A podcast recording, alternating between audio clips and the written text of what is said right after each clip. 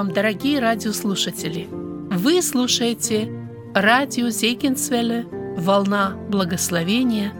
В этой радиопередаче вы услышите проповеди на разные темы –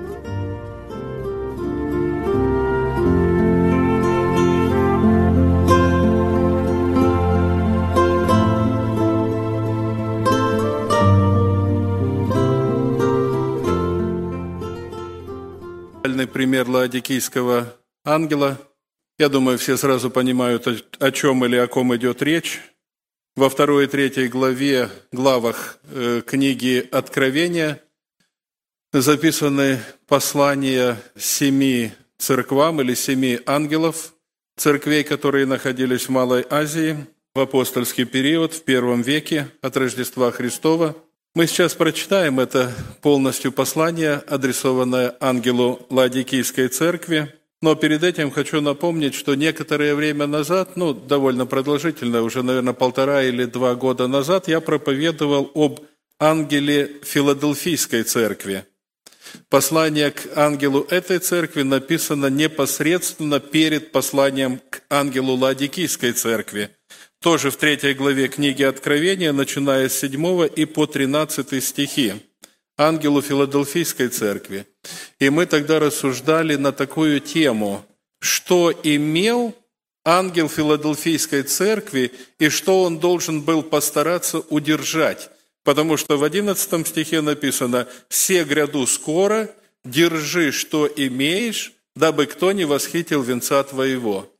И тогда я выражал такую мысль, что судя по следующему посланию, посланию Ладикийской церкви, ангел Филадельфийской церкви не удержал того, что он имел, и лишился того, что у него было, потому что э, следующий, ну как общепринято, есть такое понимание, что эти семь посланий, эти семь церквей символизируют семь периодов истории церкви на земле до дня ее восхищения. И тоже, как обычно воспринимается, что э, ладикийский период – это седьмой, последний вот период, в который мы с вами живем – и мы прочитаем сейчас э, эти стихи с 14 по 20 стихи 3 главы книги Откровения. «И ангелу Лаодикийской церкви напиши, так говорит Аминь, свидетель верный и истинный, начало создания Божия, знаю твои дела, ты не холоден, не горяч. О, если бы ты был холоден или горяч, но как ты тепл, а не горяч и не холоден, то извергну тебя из уст моих. Ибо ты говоришь, я богат, разбогател и ни в чем не имею нужды, а не знаешь, что ты несчастен и жалок, и нищ, и слеп, и наг. Советую тебе купить у меня золото огнем очищенное, чтобы тебе обогатиться, и белую одежду, чтобы одеться, и чтобы не видна была срамота ноготы твоей. И глазною мазью помажь глаза твои, чтобы видеть. Кого я люблю, тех обличаю и наказываю. Итак, будь ревностен и покайся. Все стою у двери и стучу. Если кто услышит голос мой и отворит дверь, войду к нему и буду вечерять с ним, и он со мною». Но почему я назвал эту проповедь печальный пример Лаодикийского ангела? Потому что, судя по этому тексту, мы видим, что ангел этот находился в очень жалком состоянии. Но самая большая беда его была в том, что он этого не осознавал. Он продолжал себя считать богатым и не имеющим ни в чем нужды. То есть вот эти слова записаны в этом тексте. Сам ангел дает такую оценку своего состояния. «Я богат, разбогател и ни в чем не имею нужды». Но в этом же тексте мы видим, что Иисус Христос оценивает его совершенно иначе. Господь говорит, «Ты несчастен и жалок и нищ». То есть сам ангел считает, что он разбогател и богат, а Иисус Христос видит, что он нищий. почему же ангел так заблуждался относительно своего состояния? Я думаю, это потому, что в прошлом он действительно был богат и не заметил, как он обнищал, как он лишился всего. Вот обкрадывание, мы же читали, да, в прошлой проповеди о филадельфийском ангеле, я напоминал сейчас, Господь говорит, держи, что имеешь, дабы кто не восхитил. Слово «восхитил» от слова «хищение», Значит, чтобы у тебя это не похитили, то, что ты имеешь, твое богатство, которое у тебя есть, чтобы у тебя кто-то не похитил, держи его, чтобы э, не лишиться этого. Э, что произошло с этим ангелом? Задремал ли он, уснул или еще что-то с ним случилось? Но его все-таки обворовали. Он лишился того, что он имел. Теперь он находится в состоянии жалкий и нищий. Но, как иногда бывает, когда... Вот с Самсоном такой яркий пример, да? На коленях у Далиды уснул, косы ему, волосы его остригли, а он просыпается и не может понять, э, что с ним произошло. Он же не знал, что во время сна случилась такая беда. Он говорит, пойду, как и прежде, сражусь с филистимлянами. А как прежде уже не получается, силы, которая у него была, уже нету. Этот ангел, он тоже еще не понимает, ладикийский ангел, он еще не понимает, что он уже всего лишился, что у него ничего нет. И он по прежней памяти, э, как когда-то он был богат, он говорит, я богат, разбогател, ни в чем не имею нужды, но Господь говорит, у тебя ничего нет, ты несчастен, ты жалок, ты нищ. Друзья, но э, речь, конечно, идет не о материальных богатствах. Я думаю, мы понимаем это, да? Что речь идет там не о золоте, серебре или еще каких-то драгоценностях.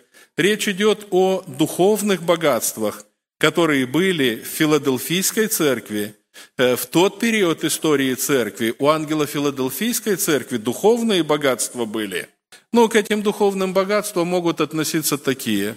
Живая, спасающая вера. Апостол Иаков говорит, не бедных ли мира избрал Бог быть богатыми верою?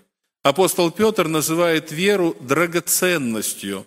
Он говорит, принявшими равно с нами драгоценную веру. То есть иметь веру – это большое богатство. К богатству духовному относится спасающая и научающая благодать, апостол Павел писал Титу, «Явилась благодать Божия, спасительная для всех человеков, научающая нас. И вот быть богатым благодатью – это тоже большое богатство и большое сокровище. Божьи благословения, которые Бог в нашей жизни посылает, это тоже духовные богатства.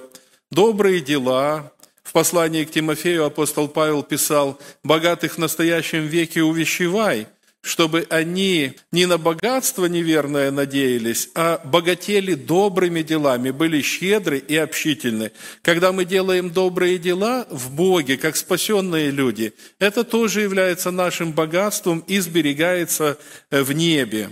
Радость спасения, которую нам Господь дает – о которой он говорил, чтобы радость ваша была совершенна. Это тоже большое духовное богатство. Э, в одном послании апостол Павел говорит, чтобы у вас были сокровища премудрости и ведения, э, вот познание Э, Слова Божьего, познаем тайн духовной жизни, тайн домостроительства. Апостол Павел называет это сокровищами. Ну и мы знаем про Моисея, сказано, что он поношение Христова почел большим для себя богатством, нежели египетские сокровища. То есть это я перечисляю те духовные богатства, которые были у ангела Филадельфийской церкви, но в Ладикийский период у ангела этого уже нет. Он бедный, никаких духовных богатств, сокровищ у него нет. Так оценивает его Господь.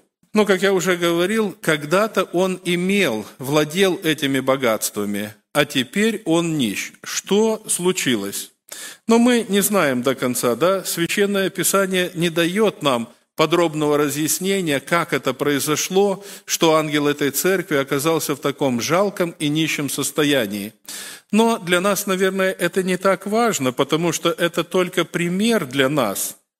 Э, нам же сегодня нужно постараться, братья и сестры, анализ своего духовного состояния сделать перед самими собой и перед Господом постараться сделать максимально честно, в каком положении нахожусь я – может быть, я тоже, как ангел Ладикийской церкви, думаю о себе очень хорошо, что богат, разбогател, но так ли это на самом деле?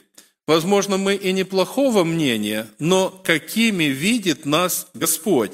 Вот хорошо было бы постараться и помолиться внутренне так Господу, как Давид когда-то молился. «Испытай меня, Боже, и узнай помышления мои, и зри, не на опасном ли я пути. Может быть, я тоже сегодня нахожусь в таком же состоянии, как ангел Адикийской церкви, обворованный, жаден, жалок, несчастен, нищ, но при этом очень спокойно себя чувствую, думая, что у меня все в порядке.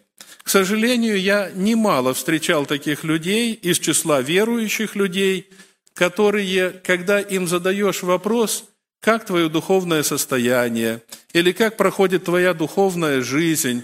Они очень спокойно и, можно сказать так, самоуверенно отвечают, что у меня все нормально, все хорошо, вы зря переживаете за меня. Э, даже если начинаешь высказывать какие-то переживания, зря вы переживаете за меня, у меня все в порядке, это все хорошо. Причем я встречал некоторых людей, у которых, ну вот как в конце я пишу, это при том, что Некоторые люди э, очень нерегулярно читают Слово Божье. Это серьезный показатель духовного состояния как относится человек к Слову Божию. Человек может читать Слово Божье изредка, не каждый день, не регулярно, не по плану.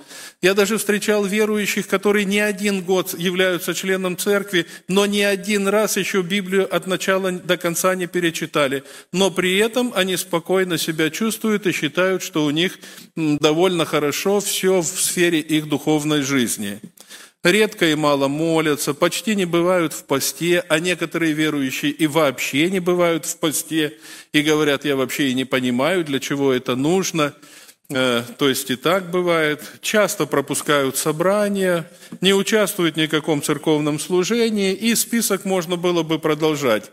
Внешний вид совершенно не соответствует основным э, требованиям Слова Божия в этом вопросе. Э, как проводят свободное время, где бывают, тоже далеко от христианского, но при этом человек, подобно ангелу Ладикийской церкви, говорит, у меня все нормально, я спокоен за свое духовное состояние, ни о чем не тревожится, не переживает, в собрании не спешит выйти покаяться, чтобы обновить свое состояние, живет и, кажется, вполне доволен собой. Ну, точно как ангел Ладикийской церкви. Я богат, разбогател и ни в чем не имею нужды. Есть еще один библейский пример, очень хороший, когда человек, ну, видимо, в силу своего положения, он был царем, могущественной, самой могущественной на тот э, период империи Вавилонского царства, прямой наследник э, царя Новохудоносора, царь Валтасар. Он был о себе высокого мнения, он даже считал, что он может взять э, сосуды, богослужебные из Иерусалимского храма и пить из них вино со своими женами, наложницами. Но когда он устроил это пиршество, и когда эти сосуды принесли и начали пить вино, выходит кисть руки, и на белой извести стены кисть руки пишет некоторые слова. Куда делось величие этого царя, величие этого человека, вся его надменность, гордость, э, такое величие – Куда все девалось? Библия описывает очень жалкое его состояние. Колени стали биться одна об другое, он весь дрожал и трясся, и к стыду перед всеми вельможами, там и женами, и наложницами, написано, что и связи чресл его ослабели. Не будем вдаваться в подробности, что это значит. Все, думаю, взрослые люди это понимают. Детям можете потом объяснить после собрания, что случилось с этим человеком, который был таким величественным царем. Но Кисть руки вышла и написала. Никто не мог определить. Потом царица говорит, есть из сынов иудейских, из пленных сынов иудейских, Даниил, в котором высокий дух, он сможет разгадать Бог, ему дает откровение различных тайн. И призвали Даниила, и попросили, чтобы он объяснил, пообещали ему большие награды за это.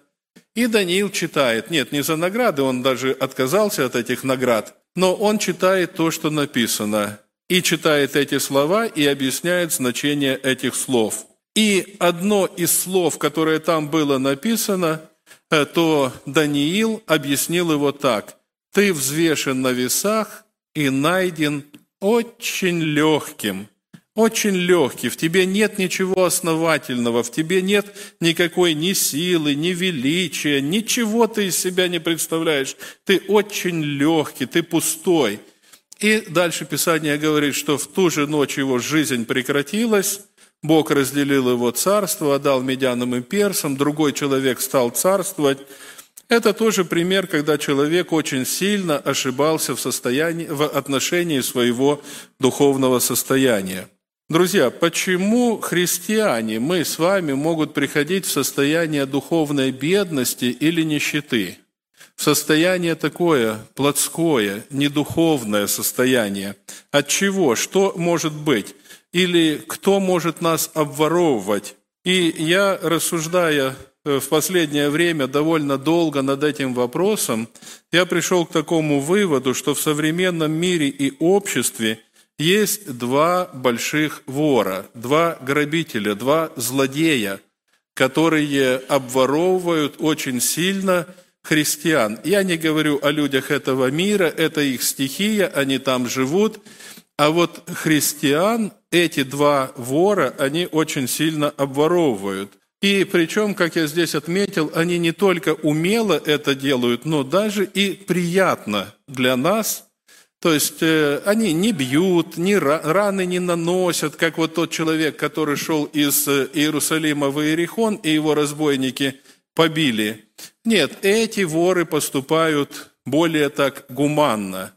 Они так это делают, так опустошают наши сердца, нашу душу, наш разум, что мы не просто этого не замечаем, но даже иногда и получаем от этого какое-то удовольствие или какое-то душевное наслаждение. Ну и тоже, как я написал, у них похожие названия – один из этих воров называется масс-медиа, а другой называется social медиа. В общем-то, это и в русском, и в английском языке сейчас звучит одинаково, и, наверное, перевода какого-то прилагать не надо. Но масс-медиа – это в русскоязычной среде давно сложилось такое словосочетание – средство массовой информации. Или часто мы говорим просто СМИ – средства массовой информации или, как их еще называют, коммуникации, то есть те средства, которые осуществляют с одной стороны передачу информации, ну а сейчас во время современных технологий, то подразумевается еще и обратная связь, то есть э, кто-то дает информацию, а те, которые эту информацию получают, могут потом еще как-то на нее реагировать. Но в это входят так, э, издавна уже э, печать, различные газеты, журналы. Сюда входит телевидение, радио, кинематограф и интернет. Ну и причем в последние десятилетия, с того времени, как интернет появился и как он начал развиваться и распространяться, интернет вытесняет постепенно и заменяет собой все остальные средства массовой информации. Сейчас уже многие газеты не печатаются такими огромными тиражами, как это бывало раньше, потому что напечатать, а потом их невозможно продать. Зачем людям покупать газеты? Они могут все эти новости посмотреть в интернете. А сейчас ну, я над этой темой, когда размышлял, к некоторым источникам обращался, и вот мальчик в школе пишет сочинение – Мои родители любят телевидение. Это люди более старшего поколения. Они вечера просиживают перед, просиживают перед телевизором. Он говорит, а мне телевизор не нужен. Э, ходить в кинотеатр, как ходили мои родители, мне тоже не нужно. Э, мои родители по старинке еще выписывают каждый год одну нашу местную газету и иногда покупают в киосках, э, ну, это мальчик в России пишет, покупают в киосках еще некоторые газеты. Он говорит, мне этого ничего не нужно, мне все заменяет интернет. Если я хочу прочитать какую-то газету, я открываю интернет. Если я хочу посмотреть какой-то фильм, я открываю интернет.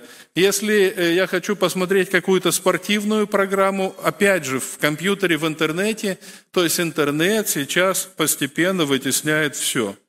Друзья, э, на что я обратил внимание тоже, что верующие люди – в наших церквах, скажем так, церквах нашего братства, верующие люди э, телевизоров в основном еще не имеют. Хотя недавно здесь этой кафедры кто-то сказал, что появляются в наших домах уже у некоторых и телевизоры. Но, возможно, появляются экраны, которые не подключены к кабельному телевидению или чему-то. В общем-то, мы этого по-прежнему не одабриваем и членам наших церквей не рекомендуем и даже, можно сказать, запрещаем пользоваться телевидением. Но, в общем-то, это большой проблемой сейчас и не является. Как и тому мальчику, так и каждому из нас. Не надо иметь телевизор и подключаться там к кабельному телевидению или антенну ставить на крышу. Интернета достаточно, чтобы все это заменить. Верующие в основном не ходят в кинотеатры. Ну, иногда бывало, кого-то из наших подростков или молодежи там где-то замечали, но это редкое исключение, в основном этого массового характера э, не носит. Газеты и журналы тоже читают не так уж много. А вот интернет, интернет вошел в жизнь верующих людей достаточно прочно, достаточно отвоевал для себя большое место – много времени у верующих людей, у многих занял интернет. А в интернете, как я уже сказал, там все. И телевидение, и фильмы, и развлекательные программы, и спортивные зрелища, и новости, и все, что угодно. И про войну, и про мир, и про животных, и насекомых, и про бизнес, и чего только нет. Ну и еще, друзья, такую мысль что э, хотя и называются, вот масс-медиа, хотя и называются, что средств, это средство массовой информации, но в то же время сейчас общепризнано, что они не столько несут информацию людям, то есть не просто какие-то сообщаются новости, преподносятся какие-то события, произошли в мире, но всему дается какая-то политическая окраска – то есть масс-медиа, они не столько информируют нас, сколько пытаются формировать наше мировоззрение, навязывать нам какую-то точку зрения, какое-то понимание. Простой пример, да? В Турции произошло землетрясение. Ну, произошло землетрясение, беда, надо сочувствовать, надо молиться, но почти в каждом ролике, который на эту тему выходит, звучит примерно такое. Какой негодный президент Эрдоган? И Эрдогана надо убрать. Почему? Потому что есть люди в этом мире, которые давно уже заинтересованы в том, что Эрдогана как президента Турции надо убрать. И теперь это событие используется для того, чтобы большой массе людей по всему миру навязать эту мысль, какой Эрдоган негодный. И когда Эрдогана уберут, чтобы никто даже голоса в его защиту не поднял, потому что вот он действительно плохой человек. Это всем внушили через э, интернет, через телевидение, через радио. И вот любое событие используется для навязывания какого-то мнения – Сначала это робко, сначала где-то в одной передаче прозвучит, потом еще ряд, потом еще, и потом уже почти вся страна начинает считать, что однополые браки – это вполне нормально. А почему им не разрешить законно вступать в брак – Почему они не имеют на это права? То, что 10-20 лет назад, лет назад людям казалось дикостью, через средства массовой информации мышление людей так сформировали, что люди начинают это, думать об этом, что это нормально. Надо сделать революцию в Сирии, надо сделать революцию в Украине, еще где-то. Сначала идет атака. Сначала идет зомбирование на уровне интернета через средства массовой информации, а потом мы видим результат этих событий на лицо. Братья и сестры, для нас это очень опасно, потому что если мы не хотим подвергнуться вот этому зомбированию, чтобы эти средства массовой информации формировали наше мышление, чтобы они учили нас, как нам думать, а как не думать, что считать черным, а что считать белым, нам от этого нужно держаться подальше. Ну а второе, как я сказал, второй вор с похожим названием – это social media – ну, как это можно обозначить? Это там же в интернете появляются все больше и больше различные площадки, где люди могут иметь виртуальное общение по разным тематикам, по интересующим их вопросам. Ну, что сюда входит э, в эти интернет-площадки? Это всем знакомый Facebook, Twitter, Instagram – Э, в русскоязычной среде это ВКонтакте, Одноклассники, вот э, такое. То есть это там, где люди могут, создав свой аккаунт, иметь тоже доступ ко многим другим людям, могут с ними различную переписку осуществлять, обмениваться информацией, фотографиями. С одной стороны, это кажется все очень удобно – это, кажется, дает много нам различных возможностей. Там же можно и Э, ну, скажем, люди заняты одним бизнесом, и один живет в одной стране, другой в другой стране. Им когда-то встретиться, обменяться каким-то опытом было бы очень сложно. В этих э, social media, на этих, в этих сетях они легко могут э, встречаться, обмениваться информацией. Кажется, столько удобства. Друзья, я хотел бы, чтобы меня сейчас тоже правильно поняли. Я, как ну, думаю о себе, я не какой-то ретроград или реакционер какой-то, то есть ну, человек, который только вот за все прошлое держится, который противник всякого прогресса, всех технологий. Нет, я, насколько понимаю, насколько я оцениваю себя, я не из числа таких. В общем-то, я э, за развитие прогресса, за развитие технологий. Некоторыми из них я тоже пользуюсь, в том числе и Э, social media некоторыми площадками тоже пользуюсь, друзья, и вижу, что это дает какие-то определенные плюсы, но в то же время я стараюсь не забывать и осознавать, сколько опасностей это в себе содержит. Ну, а какие опасности и почему я Э, масс-медиа и социал-медиа называю ворами, которые обкрадывают современных христиан, то несколько сейчас следующих тезисов я хочу показать, что они у нас похищают. Но первое. Э, все вот эти интернет-ресурсы, все эти медиа – это похитители нашего времени – Время, которое мы могли бы посвящать Господу, время, которое мы могли бы посвящать каким-то духовным упражнениям, упражнениям в благочестии, как апостол Павел давал совет Тимофею, упражняй себя в благочестии. Друзья, что получается? При посещении семьи беседуем с многодетной мамой, у которой несколько детей, и на вопрос, как вы читаете Библию, регулярно ли, каждый ли день, а мама это говорит, ну, братья, время нет. У меня же вот дети маленькие, то один болеет, то другого надо помыть, то переодеть, то еще. Нету времени, чтобы регулярно читать Слово Божье. Так, иногда, когда получится.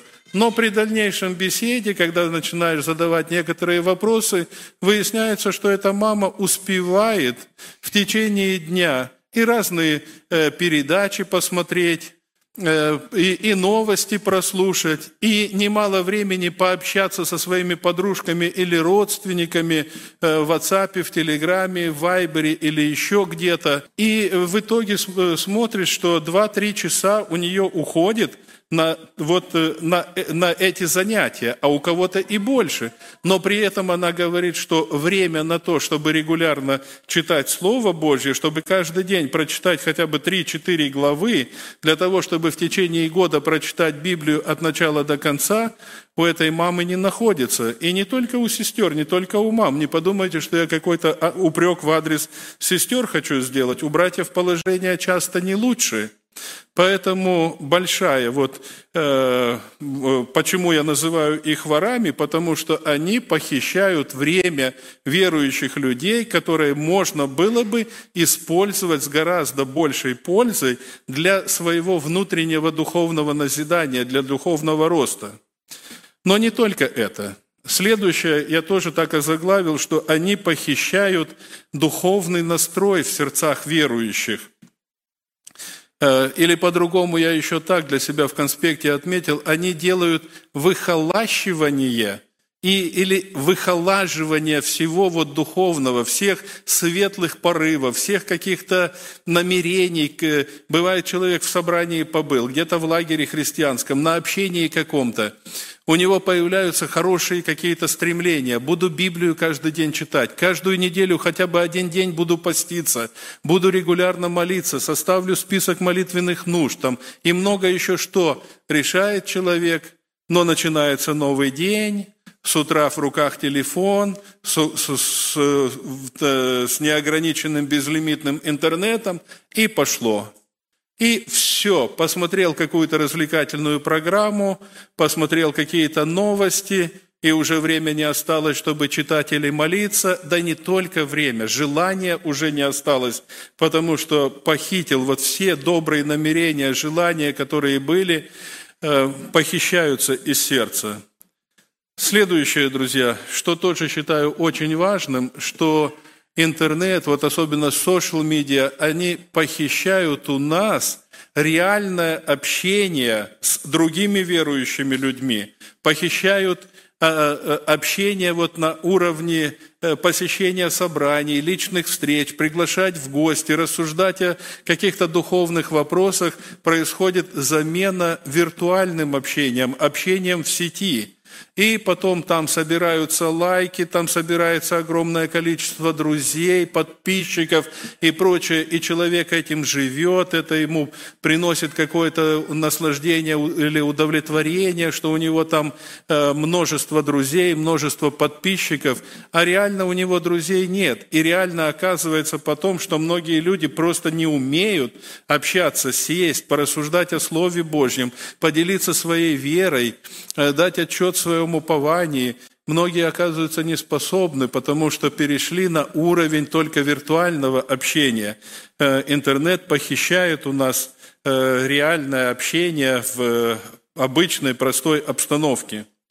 Кроме того, друзья, так я замечаю, что вот через просмотр различных вот новостных передач, там, развлекательных каких-то фильмов особенно, в сердца верующих людей сеются плотские помышления. Через рекламу насаждаются такие э, тяготения к земным благам, к удобствам, комфорту, э, к приобретению чего-то лучшего, когда там рекламируются то машины, то какая-то техника, то еще что-то. И этим сердца людей поселяются, сеются такие семена, э, если Слово Божье говорит о горнем помышляйте, а не о земном, то эти усилия интернета, вот особенно рекламодателей, они направлены, чтобы наш взор ко всему земному притянуть. Это тоже очень опасно.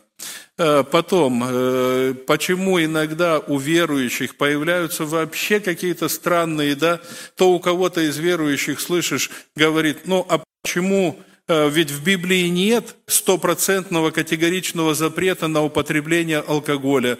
Почему нельзя, например, женой пойти в ресторан и выпить по бокалу вина? Откуда у них это взялось? Это взято из телевидения, это взято из фильмов, это взято из интернета. Там же все это красочно преподносится, как это красиво, как это романтично – и верующие люди, когда это видят, это приходит в них. У них появляются такие плотские, совершенно не духовные, не христианские настроения. Никого интернет не побуждает к жертвенности, к самоотречению – к ограничению себя в чем-то, как апостол Павел говорит, усмиряю и порабощаю тело мое. Никого к этому интернет не призывает. Наоборот, э, призыв и создает такой настрой к такой э, расслабленной, такой беспечной жизни, к, только к отдыху, только к получению удовольствий. Э, то, что мы читаем в Писании, как апостол Павел говорит там, э, что подвигом добрым я подвязался, самоотречение, тем более, как Христос говорил, что кто не берет креста своего и идет за мной, недостоин быть моим учеником, кто не отречется от себя. Э, как апостол Павел говорит, ежедневно распинаю себя. Нет, конечно, интернет к этому не призывает. Наоборот, к совершенно противоположному. Любить себя, жалеть себя, наслаждаться, брать все от этой жизни. Вот такие плотские настроения сеет в сердцах людей э, та продукция, которую они получают там. Друзья, что еще считаю особенно опасным – Сегодня, если не ошибаюсь, на подростковых курсах эта мысль звучала, да, наверное, брат Вениамин об этом говорил, что он даже сказал подросткам, поговорите с вашими служителями, и э, служители вам подтвердят, что э, молодежь, э, люди уже даже более старшего возраста, чем молодежь, семейные, в личных беседах со служителем, в, в исповеданиях, когда Дух Святой коснется сердца, о чем чаще всего делятся. Почти никто к служителю не приходит и не говорит, я хочу исповедоваться в грехе воровства, я вот украл там то-то или то-то. Это исключительнейший случай – Э, или там э, обманул кого-то или что-то. Но подавляющее число личных бесед и исповеданий заключается в том, что я смотрел порнографию, я заходил на греховные скверные сайты. Да, действительно, интернет оскверняет души, оскверняет сердца, оскверняет уши и глаза людей, и это серьезнейшая проблема нашего времени – а потом эти люди не хотят ни в хоре петь, ни в проповеди участвовать, ни с детьми заниматься, потому что ну, совесть-то все-таки подсказывает и напоминает, что в твоем состоянии, после того, что ты делаешь, когда остаешься наедине со своим компьютером и телефоном, как ты можешь выходить за кафедру или петь в хоре, или что-то еще делать, совесть судит. А это очень опасно, друзья. Мы не знаем, почему обнищал ангел Ладикийский, кто его обворовал. Но в наше последнее время, друзья, я считаю, что вот эти два вора, о которых я сейчас говорил, масс-медиа и social-медиа, это наибольшую опасность представляют для нас, и они больше всего обкрадывают наши души. Поэтому нам нужно прислушаться к совету Иисуса Христа, который сказал этому ангелу, «Советую тебе купить у меня золото огнем очищенное, чтобы тебе обогатиться, и белую одежду, чтобы одеться, и чтобы не видна была срамота ноготы твоей, и глазною мазью помажь глаза твои, чтобы видеть».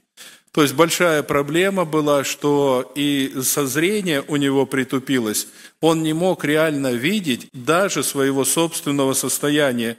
И Господь говорит, помажь глаза глазною мазью, чтобы видеть. И тогда увидишь и э, срамоту ноготы своей, и захочешь взять белую одежду, чтобы облечься, и золото огнем очищенное, чтобы обогатиться. То есть, братья и сестры, сначала нужно сделать верную оценку своего состояния, даже если результат, который мы увидим, нам не понравится. Я думаю, что ангелу Ладикийской церкви приятно было так думать о себе, и он обманывался, как великий русский поэт Александр Сергеевич Пушкин в одном из своих стихотворений написал «Ах, обмануть меня нетрудно, я сам обманываться рад». Но и Священное Писание тоже не раз предупреждает нас. Апостол Павел не меньше трех раз написал в своих различных посланиях «Не обманывайтесь». Нам может тоже более приятно обманываться и так успокаивать себя, думать, да у меня все нормально, все в порядке, посмотреть еще рядом на других и сказать, а чем я хуже других? А то, что у меня там бывает, э, когда я наедине остаюсь, это никто не видит и никто не знает. Знает и видит это Господь наш. И поэтому Он прямо ангелу этому говорит, ты несчастен и жалок и нищ, и советую тебе сделать то и другое. И если Дух Святой нашего сердца будет касаться и показывать нам, что и мы не в лучшем, может быть, состоянии, тоже может быть жалок и нищ, то самое правильное – это начать исправлять свое состояние. Не уйти с этого собрания таким же, как ты пришел, не продолжать жизнь так же, как ты вел ее до этого, а если Господь тебя обличил и показал, что в твоем состоянии далеко все не так, как хотелось бы и как нужно, или как, может быть, ты сам стараешься это выдавать, то надо исправлять. Ну, а перемены начинаются с искреннего покаяния, поэтому Христос и сказал ангелу Ладикийской церкви, «Итак, будь ревностен и покайся». Когда я читаю этот отрывок, то вижу, что ну, такое большое, глубокое сожаление в словах Иисуса Христа, когда Он говорит, «Если кто услышит голос мой». То есть даже Господь Иисус Христос понимал, что и в той церкви – не все, наверное, услышат его голос. Не все захотят посмотреть на себя и увидеть себя такими, как видит их Господь. И поэтому он говорит, если кто услышит голос мой, войду к нему и отворит дверь, войду к нему и буду вечерять с ним, и он со мною. Друзья, может быть и сегодня кто-то слышит этот призывный голос Иисуса Христа, который говорит, советую тебе сделать то-то и то-то. Будь ревностен и покайся. Войду и буду вечерять с тобою. Может быть, кто-то сегодня желает к Богу обратиться, во-первых, покаяться перед Ним, во-вторых, попросить силы, чтобы Господь дал способность поменять свою жизнь, чтобы не идти по пути этого плотского такого течения жизни, самоуспокоенности, самодовольства, а чтобы пойти поперек этого течения, не то, куда этот мир течет, не то, куда он нас старается вовлекать и направлять, а чтобы пойти за Господом. Как мы слышали во второй проповеди, Давид говорил, «Всегда видел я пред собою Господа» чтобы ни интернет, ни какие-то э, фильмы или развлекательные программы или спортивные зрелища были перед нами, а Слово Божье, чтобы мы Христа видели перед собою и за Ним, чтобы идти. Друзья, в наших сборниках есть такое хорошее пение «В Боге одном лишь душа найдет счастье, мир, если за Господом ты пойдешь, лишь за Ним». То есть автор этого гимна выразил такое, что ничто в этом мире не даст нам того, что может дать Господь. В Боге одном лишь душа найдет. И если кто-то желает сегодня к Богу обратиться, покаяться в чем-то перед Ним, пожалуйста, используйте это время. Как Писание говорит, не ожесточите сердец ваших, если услышите голос Его.